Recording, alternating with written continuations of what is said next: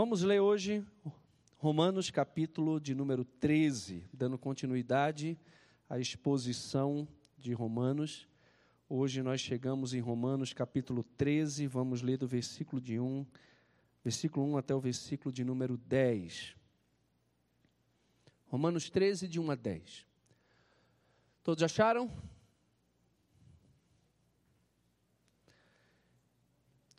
Diz assim a palavra do nosso Deus: Todo homem esteja sujeito às autoridades superiores, porque não há autoridade que não proceda de Deus, e as autoridades que existem foram por ele instituídas. De modo que aquele que se opõe à autoridade resiste à ordenação de Deus, e os que resistem trarão sobre si mesmos condenação. Porque os magistrados não são para temor quando se faz o bem, e sim quando se faz o mal. Queres tu não temer a autoridade? Faze o bem e terás o louvor dela, visto que a autoridade é ministro de Deus para o teu bem. Entretanto, se fizeres o mal, teme, porque não é sem motivo que ela, ela traz a espada, pois é ministro de Deus vingador para castigar o que pratica o mal. É necessário que lhe estejais sujeitos, não somente por causa do temor da punição, mas também por dever de consciência. Por esse motivo também pagais tributos, porque são ministros de Deus atendendo constantemente a este serviço. Pagai a todos o que lhes é devido, a quem tributo, tributo, a quem imposto, imposto, a quem respeito, respeito, a quem honra, honra. A ninguém fiqueis devendo coisa alguma, exceto amor, com que vos ameis uns aos outros. Pois quem ama um próximo tem cumprido a lei. Pois isto, não adulterarás, não matarás, não furtarás, não cobiçarás, e se há qualquer outro mandamento, tudo nesta palavra se resume: amarás o teu próximo como a ti mesmo. O amor não pratica o mal contra o próximo, de sorte que o cumprimento da lei é o amor. Em Romanos 12, o apóstolo Paulo abordou os nossos quatro principais relacionamentos, os nossos quatro relacionamentos básicos. Ele falou do nosso relacionamento com Deus, versículo 1 e 2. Depois ele falou sobre o nosso relacionamento conosco, né, do versículo 3 até o versículo de número 8. Depois ele tratou do nosso relacionamento uns com os outros, do versículo 9 até o versículo de número 16, onde ele também fala sobre a importância do amor fraternal. Amai-vos cordialmente uns aos outros com amor fraternal, preferindo-vos em honra uns aos outros. E aí ele vai falar sobre o desenvolvimento desse amor, de como nós podemos nos amar mutuamente. E depois ele vem falar também sobre o nosso relacionamento com os nossos inimigos, Romanos 12, versículo 17 até o 21.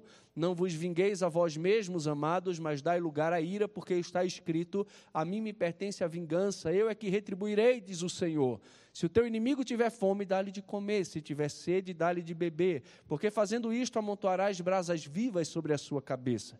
Não te deixes vencer do mal, mas vence o mal com o bem. Então a igreja é exortada a amar os inimigos, a fazer o bem aos inimigos e não retaliar o mal com o mal, mas vencer o mal com o bem. Nos lembra as palavras de Jesus de que nós não podemos, como cristãos, resistir ao perverso, mas devemos orar pelos nossos inimigos e fazer o bem àqueles que nos perseguem. E isso é atitude cristã, não é atitude normal de forma alguma. A atitude normal do mundo é fazer o mal para quem faz o mal, fazer o bem para quem faz o bem.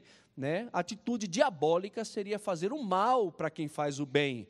Mas a atitude cristã é fazer o bem àquele que nos faz o o mal. Mas agora, então, ele entra no capítulo 13 e ele analisa mais três relacionamentos: o relacionamento do cristão com o Estado, e como o cristão deve manter ou desenvolver uma cidadania consciente.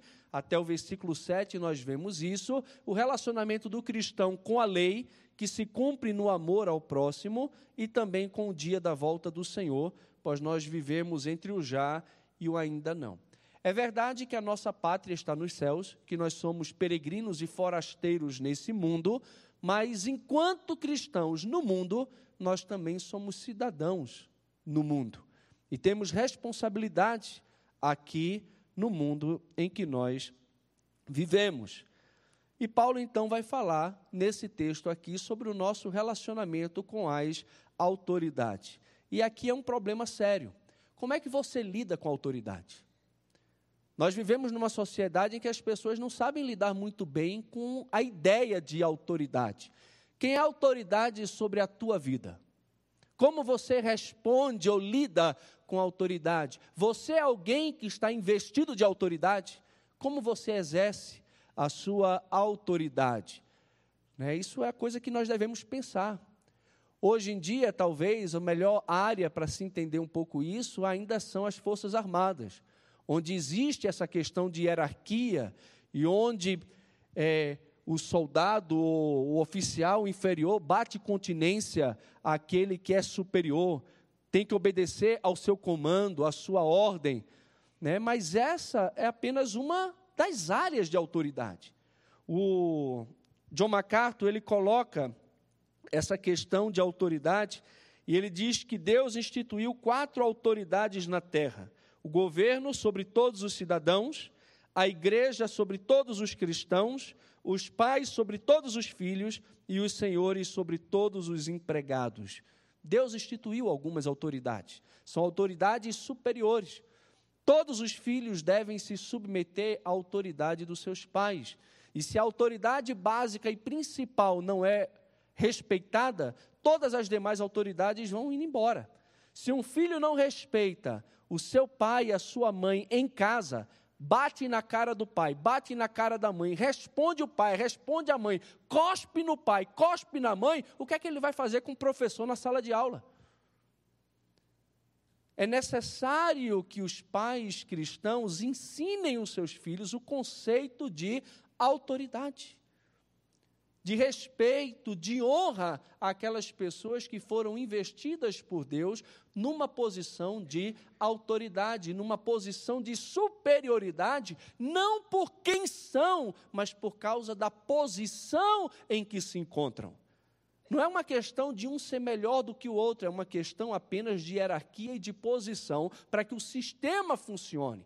Os filhos precisam entender os pais como agentes de Deus na vida deles e então respeitar os seus pais, obedecer aos seus pais como é justo e não só isso, mas honrar os seus pais, no sentido de obedecer os pais não apenas de fora, mas de dentro para fora, uma obediência que é interna, imediata e inteira.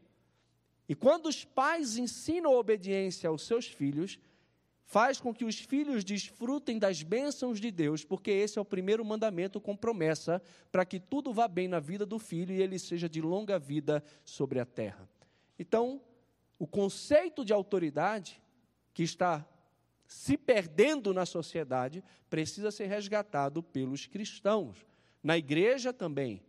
A Bíblia fala que Deus instituiu autoridade sobre a igreja e que a igreja precisa acatar com apreço os que trabalham entre vós, os que vos presidem no Senhor e que vos admoestam, que os tenhais em amor em máxima consideração por causa do trabalho que realizam, viver em paz uns com os outros. Deus institui a autoridade.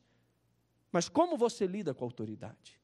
E se você é autoridade, você está numa posição de liderança, mesmo que seja sobre os seus filhos, ou você que é marido como cabeça da sua esposa, ou você na sociedade, com os seus empregados, com os seus subordinados, ou você que está numa carreira pública, numa posição de liderança nacional, como você tem exercido a autoridade que você tem?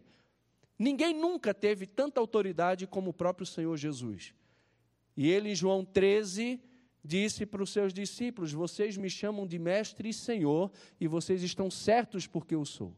Mas eu, sendo mestre e o senhor de vocês, lavei os pés uns dos outros. Vão vocês e façam a mesma coisa. Né? Então, Jesus mostrou para nós que aquele que está em posição de autoridade precisa se colocar a serviço dos outros para abençoar os outros. E é assim que nós devemos agir. Olhando para o nosso texto aqui, nós percebemos que o crente justificado, ele deve praticar a justiça na sociedade como cidadão do Estado. Você foi justificado por Deus por meio da fé. Deus chama você para prestar um culto razoável a Ele, oferecendo o seu corpo como sacrifício vivo a Ele, santo e agradável. Exige. Então, pronto. Então, cultue a Deus onde você está.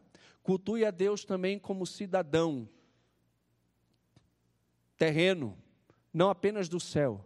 Enquanto você estiver aqui, você precisa se relacionar com esse mundo e você precisa exercer a sua justiça como cidadão do Estado. Então, olhando para o nosso texto, Romanos 13, versículo de 1 a 10, nós vemos que, como cidadão ou cidadãos do Estado, o cristão deve, em primeiro lugar, reconhecer a autoridade do Estado.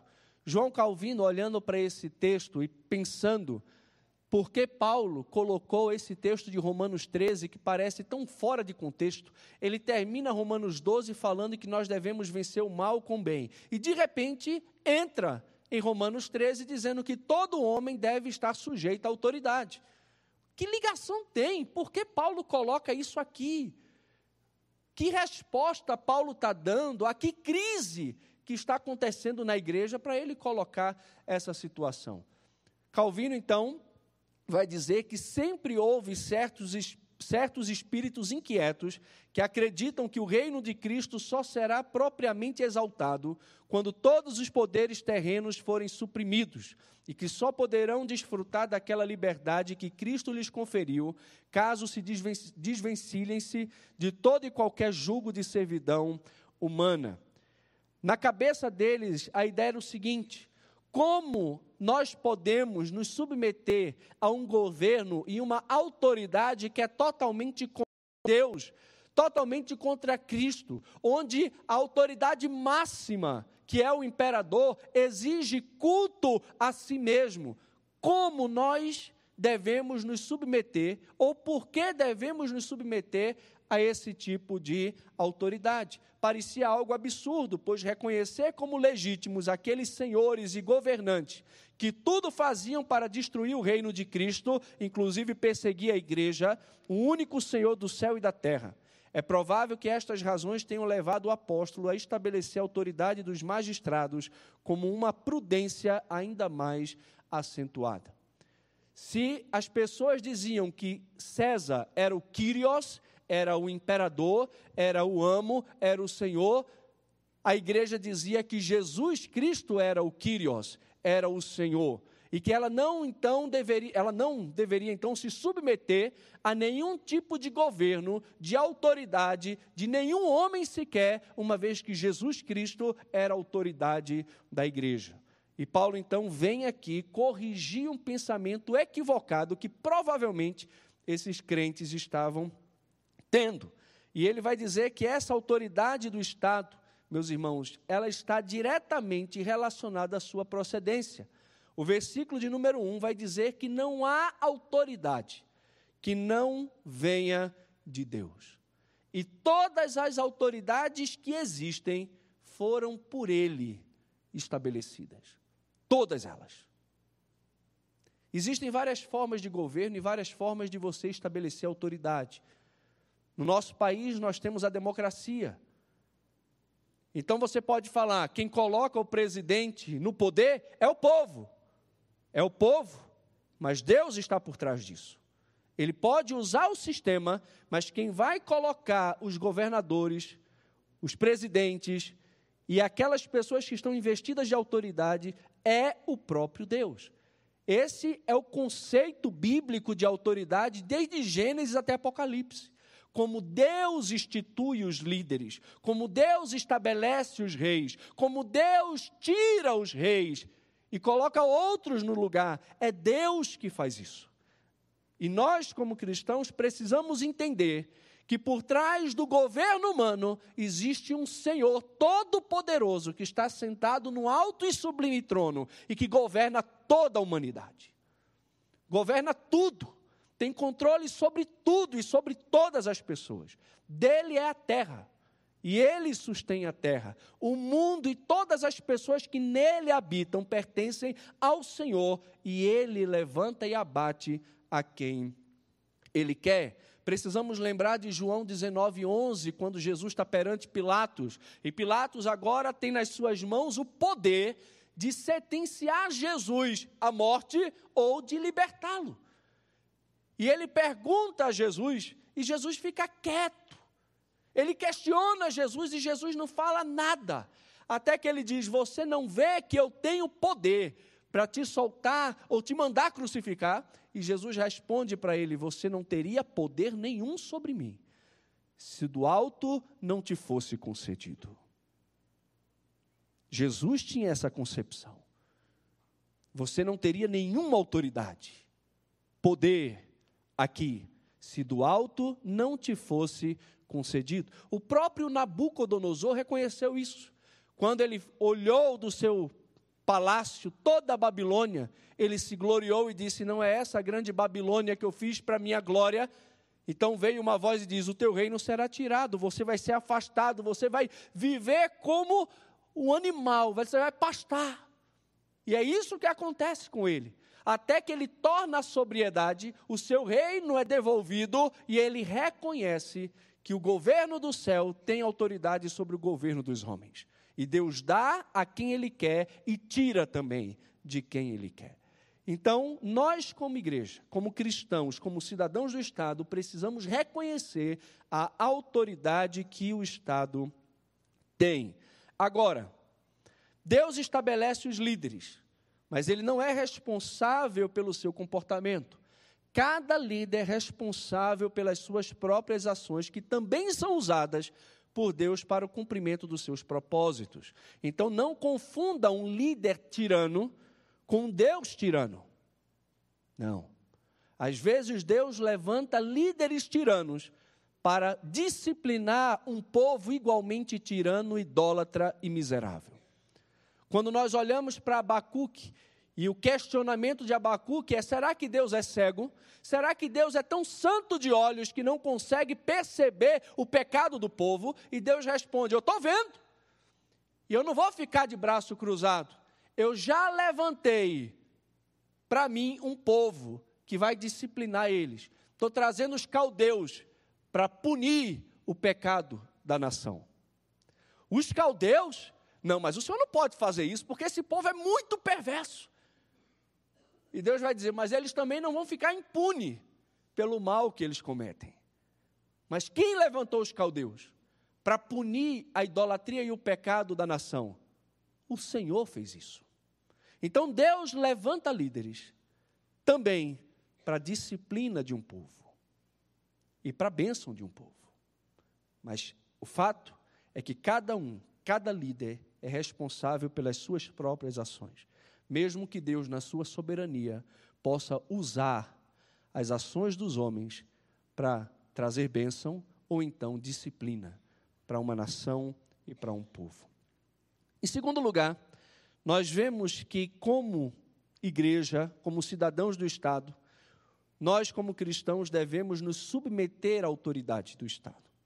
Não apenas reconhecer a autoridade, tem filhos que reconhecem a autoridade do pai, mas não se submete, está muito longe de viver uma vida de obediência.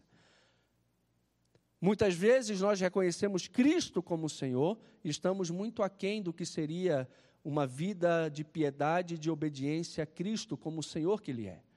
Da mesma forma, nós podemos reconhecer a autoridade do Estado e, mesmo assim, ao invés de nos submetermos à autoridade dele, ficarmos murmurando, falando mal, criticando e até mesmo xingando pessoas que estão investidas por Deus de autoridade. E Paulo deixa claro aqui que a oposição à autoridade implica em resistência à ordenação de Deus versículo de número 2, ele deixa claro isso. Quem resiste à autoridade resiste a uma ordenação de Deus.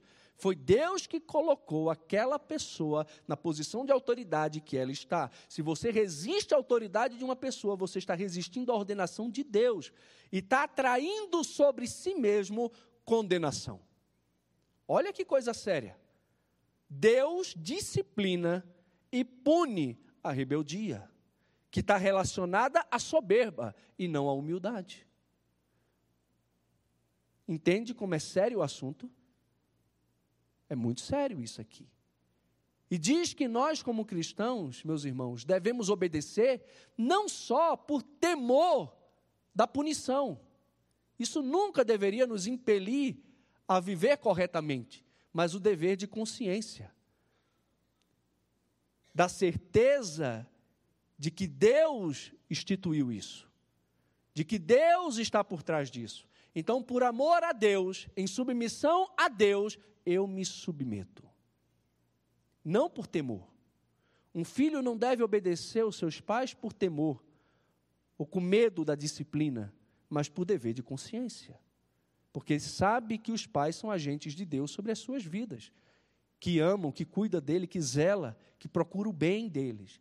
Da mesma forma, Paulo vai dizer que os magistrados, eles são para o bem e não para o mal, e que ninguém deveria temer a lei.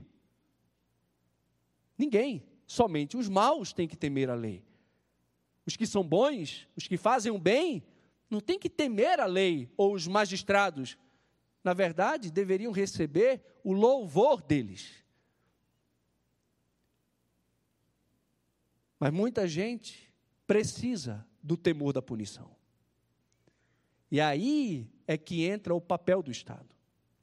Que daqui a pouco a gente entra sobre a necessidade. Agora, quando nós falamos sobre submissão à autoridade do Estado, ou falamos sobre submissão a qualquer pessoa, sempre vem aquele questionamento: eu devo me submeter a tudo?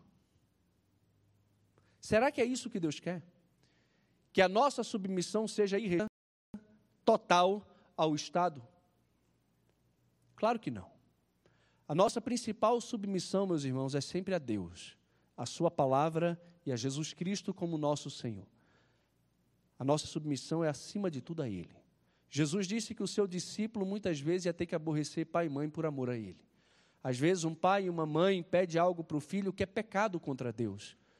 E entre obedecer a Deus e obedecer o Senhor, nós obedecemos o Senhor e desobedecemos os nossos pais. Na época que ninguém tinha um telefone por pessoa, que era um telefone para casa, que ficava girando assim, né, que você tinha que ligar para falar com quem você quisesse ali. Aí fala, fulano, é para você. Muitas vezes a gente atendia o telefone e ele fala, fulano tá? Você quer falar com quem? Ah, com Gilda. Olha aí, mãe, estou falando da senhora aqui, viu? Queria falar com Gilda.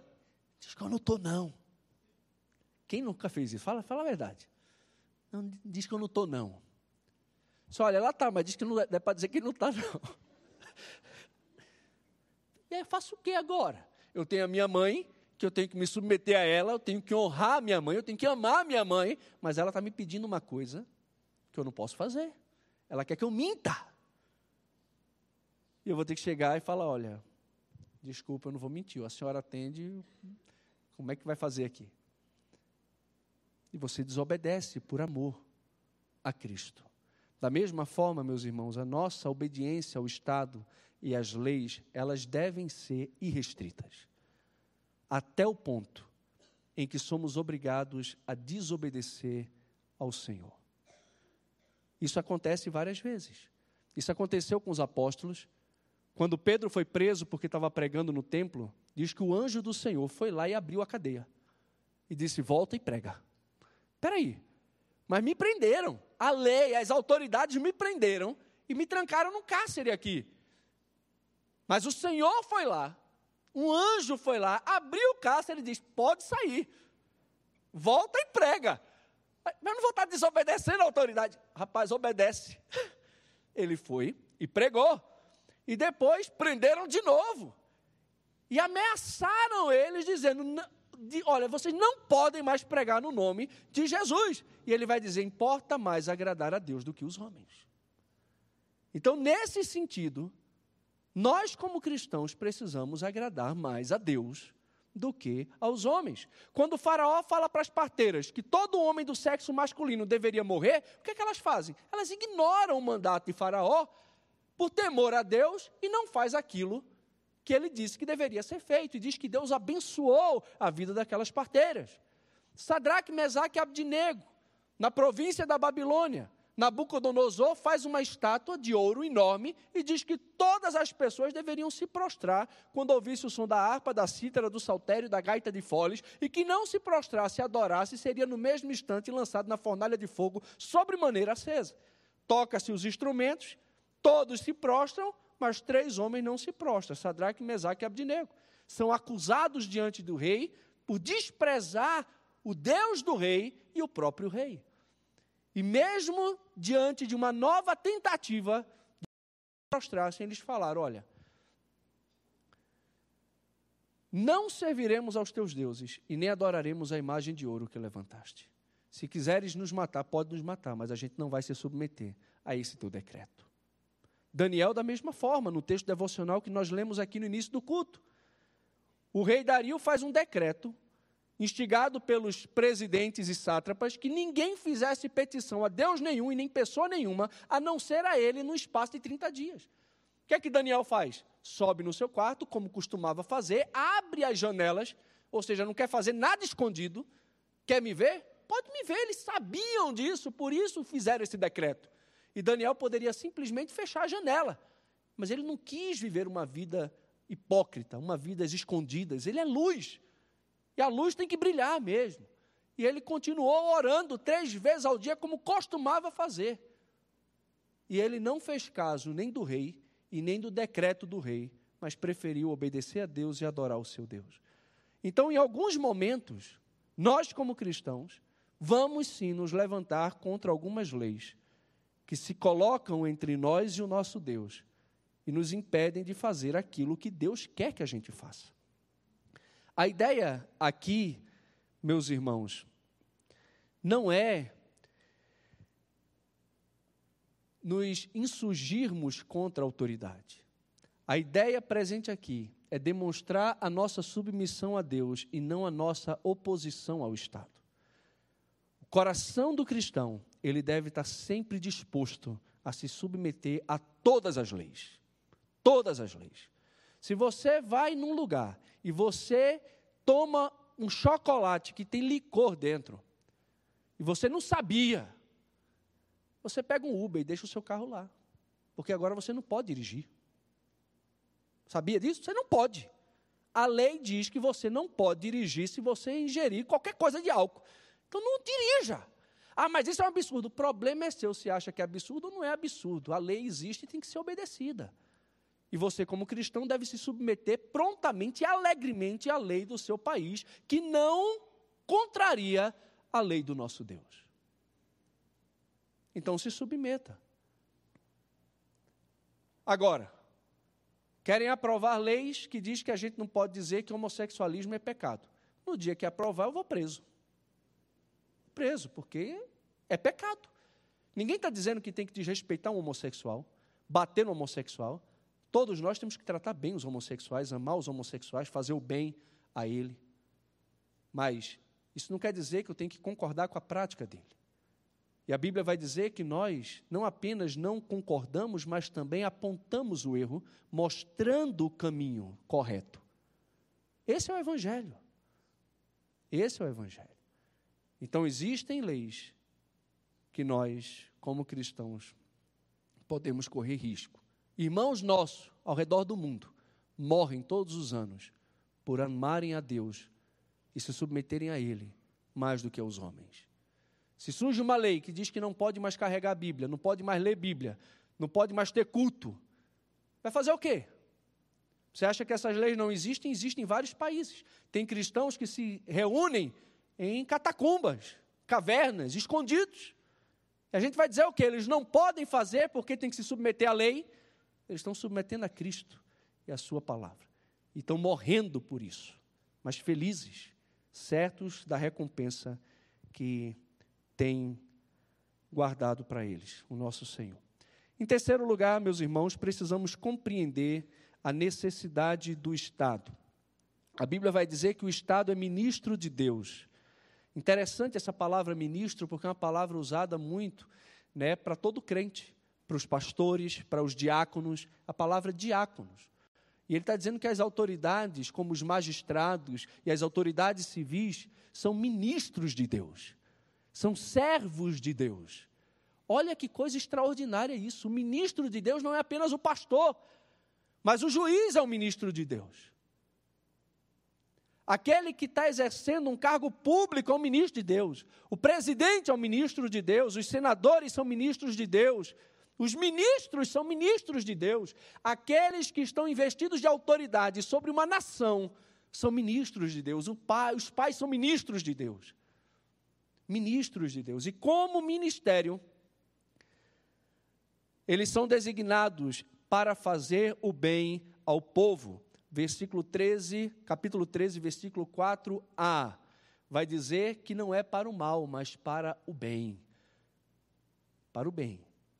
Eles visam o bem do povo e não o mal. E isso inclui, tá? está incluso aqui também a boa aplicação dos impostos, que vai dizer em Romanos capítulo 13, versículo de número 6 em diante. Por esse motivo também pagais tributo. Por quê?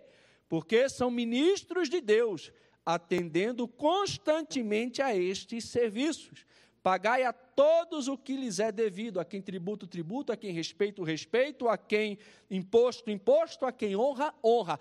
Paguem a todos aquilo que é devido. Nós, como cristãos, temos a obrigação de estarmos em dia com os nossos impostos devemos pagar os nossos impostos. John Stott, ele vai dizer que todos concordam, partidos de direita e de esquerda, que existem certos serviços que o Estado tem de prover e que estes têm o seu custo que torna necessário os impostos.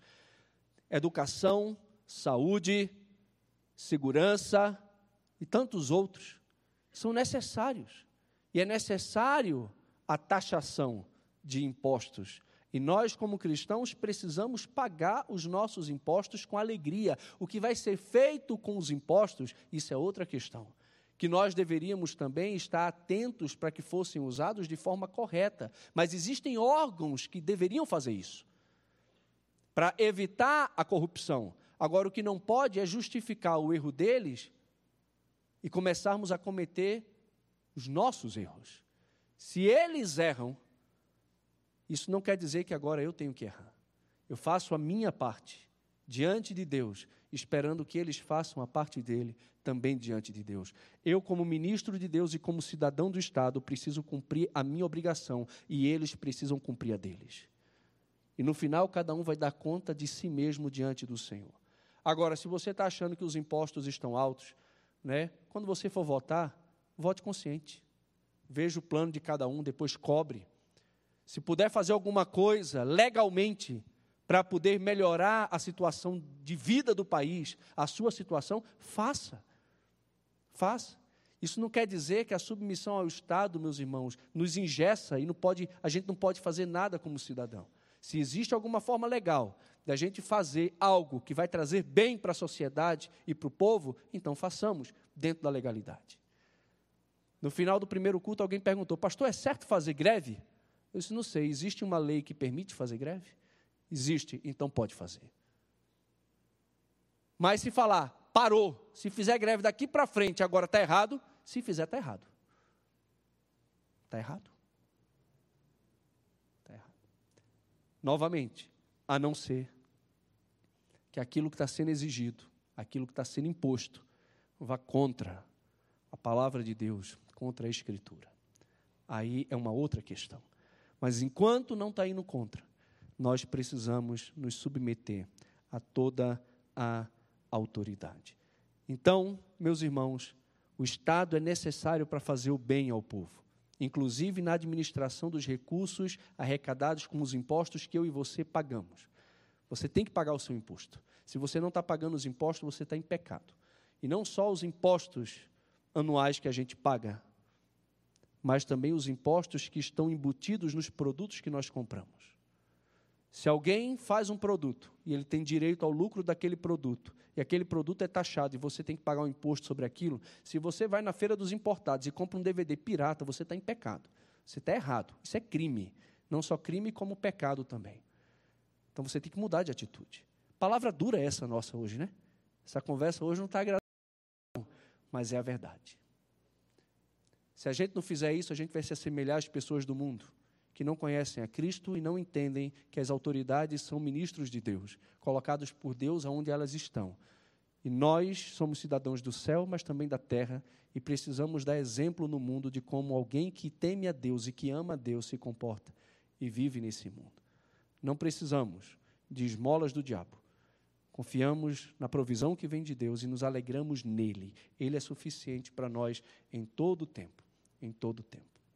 Então nós devemos fazer isso. Além disso, o Estado é necessário para aplicar a justiça e punir quem pratica o mal.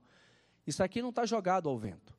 Em Romanos capítulo 12, Paulo já disse: A mim me pertence a vingança, o Senhor fala. Eu é que retribuirei, diz o Senhor. Ele retribuirá a cada um conforme as suas obras no julgamento final. Depois que nós morrermos, todos nós vamos ter que comparecer diante do Senhor. E ali, meu querido, você será julgado. Você será julgado. Só que aqui, Deus também exerce a sua vingança e o seu juízo. Através de quem? Dos magistrados. Através da lei. Através do Estado. Aquele que pratica o mal deve temer. Temer o quê? A espada. Eu acho que no Brasil não tem isso.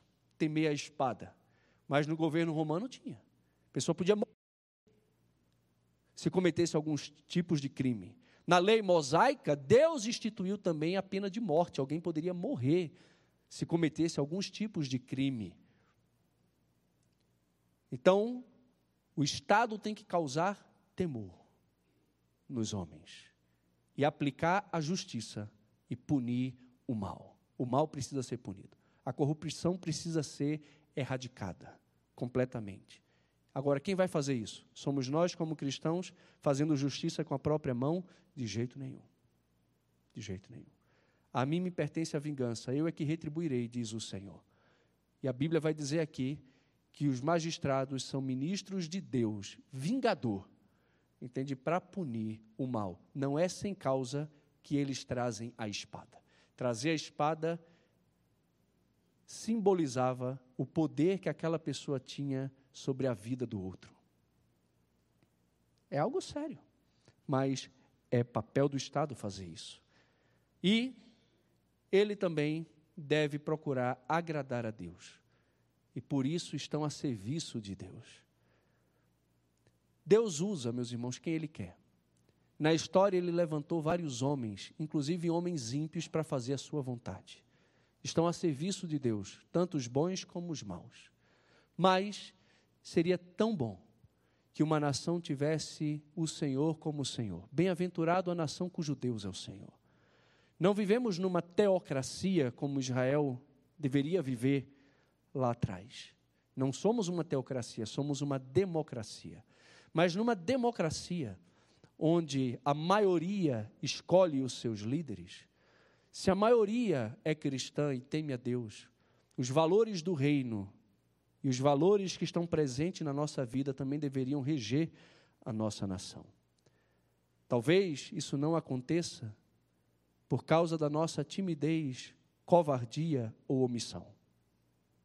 Quando alguém fala que pensa em assumir alguma carreira política, algum cargo de destaque, de autoridade na nação, a gente logo fala: não, não, foge disso. Isso aí, isso aí não é para crente, não. É para quem? É para bandido? É para gente que não tem caráter? Para gente que não tem seriedade? Para gente que não tem temor de Deus? Quisesse Deus que se levantasse na nossa geração Daniéis, Sadraque, Mesaque e Abdinegos, que assumissem posições de liderança na nação e que não se entregassem à corrupção, mas de fato fizessem o bem. No primeiro culto eu me lembrei que quando eu tinha 15 anos eu participei da Noite da Poesia na nossa escola lá e tirei primeiro lugar, não sei porquê, mas tirei primeiro lugar lá da Noite da Poesia. Tá, tinha um poeta que estava sendo homenageado, Ariano Suassuna estava lá e foi, foi bem legal. E eu fiz uma poesia que falava pobreza. E nessa poesia dizia o seguinte: Nesta noite tão bonita, neste céu tão estrelado, muitos estão satisfeitos, muitos outros desolados. Então vemos tantos homens no assunto interessados que deveriam resolver os problemas complicados. Pois o pobre necessita de educação e bondade, não que muitos pensam esmolas e caridade. E nós temos que votar em homens determinados que fujam da corrupção, protegendo os mal-amados. Quero ver o nosso Brasil livre dessa triste pobreza. quero crescer confiante, quero ter esta certeza. Esse sonho foi tolhido. Eu queria ser presidente do Brasil. Queria ser político. E Deus disse: Não, você vai ser pastor. Está bom, está ótimo, extraordinário. Mas como seria bom se tivéssemos pessoas piedosas, sérias mesmo, no poder do nosso país, aprovando ou rejeitando leis. Homens de Deus fizeram diferença na história da humanidade por causa da sua influência cristã. Na Inglaterra, com a escravidão, a abolição da escravidão. Que influência a Inglaterra teve no mundo em relação a isso? Nos Estados Unidos e em tantos outros lugares no mundo, cristãos têm feito diferença na sociedade por causa da posição que estão exercendo. Nós deveríamos orar mais e pedir que o Senhor abençoasse o Brasil. E nós, como cristãos, precisamos entender a necessidade do Estado.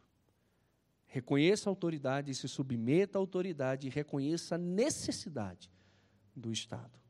E o exercício da nossa cidadania deve ser marcado, como o apóstolo Paulo fala, pelo amor. Ele vai dizer no capítulo, versículo 8 até o versículo de número 10, que parece totalmente sem sentido no contexto, que o cristão não pode ficar devendo coisa alguma. Logo depois de falar dos impostos, ou seja, não devam os impostos. Não fiquem devendo impostos. Não deva respeito a ninguém, não deva honra a ninguém, não deva nada a ninguém. Crente não pode ficar devendo. Honre os seus compromissos. Não deva coisa alguma, exceto o amor com que vos ameis uns aos outros. E o amor é uma dívida que nunca se paga. Amor é dívida, meus irmãos, não é crédito. E na sociedade nós devemos viver em amor, entendendo que é uma dívida a ser paga. O cristão é o único que tem uma dívida de amor. As pessoas do mundo têm carência de amor. Nós não temos carência de amor, nós temos uma dívida de amor.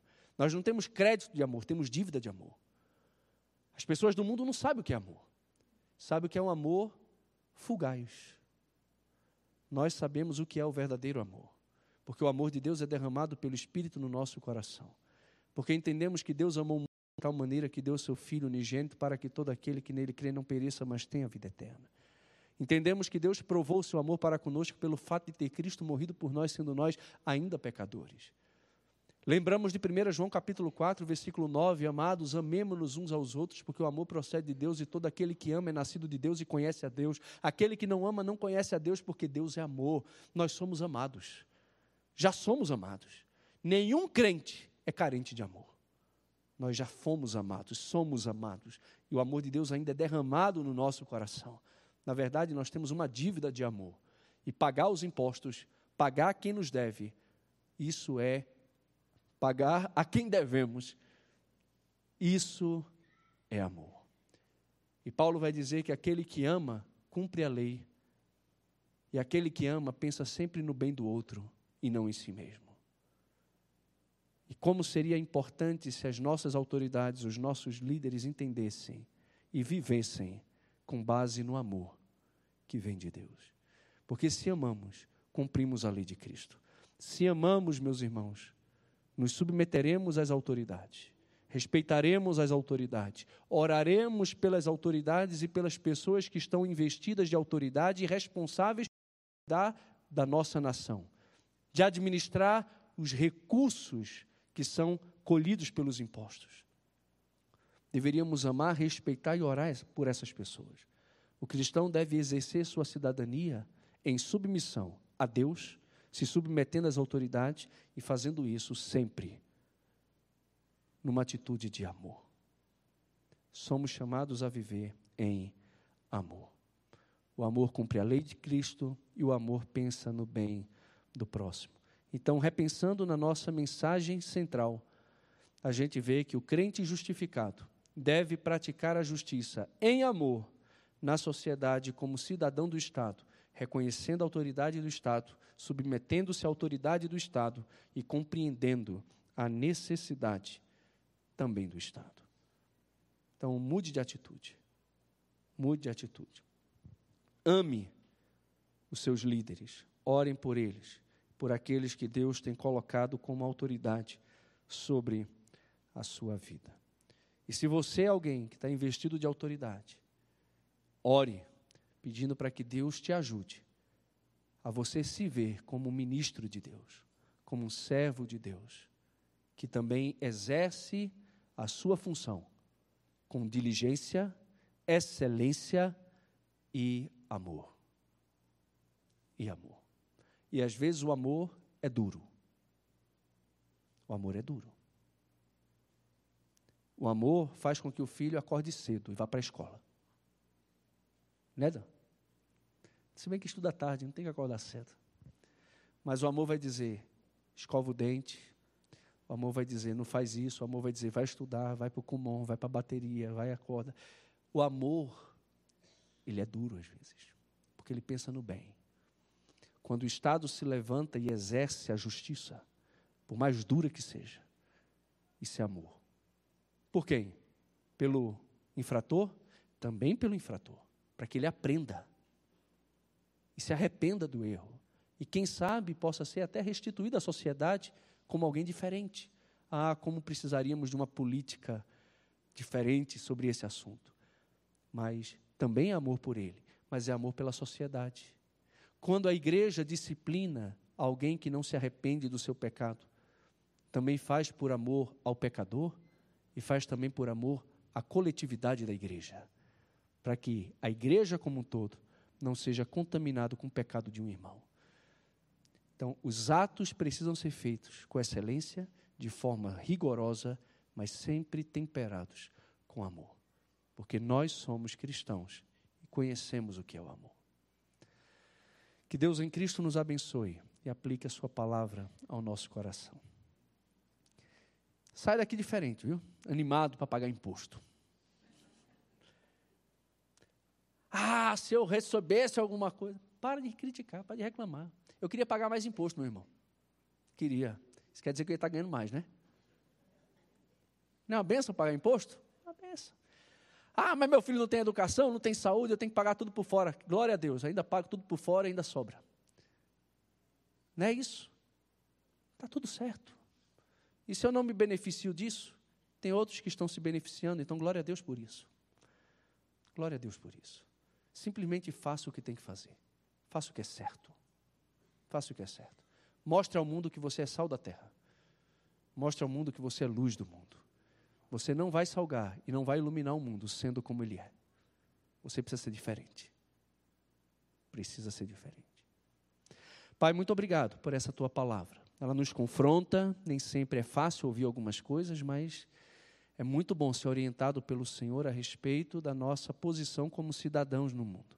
Peço, Jesus, que o Senhor nos ajude a compreender a autoridade do Estado, a nos submetermos a essa autoridade, entendendo que a desobediência à autoridade é uma desobediência à ordenação do Senhor e atrai sobre a nossa vida uma justa condenação que essa obediência precisa ser feita não somente por temor da punição, mas acima de tudo por dever de consciência, sabendo que é o Senhor que instituiu as autoridades sobre as nossas vidas, e também reconhecer a necessidade da autoridade do Estado em fazer o bem, em promover a justiça, em ser instrumento do Senhor para nos beneficiar como cidadãos, senão tudo viraria uma anarquia.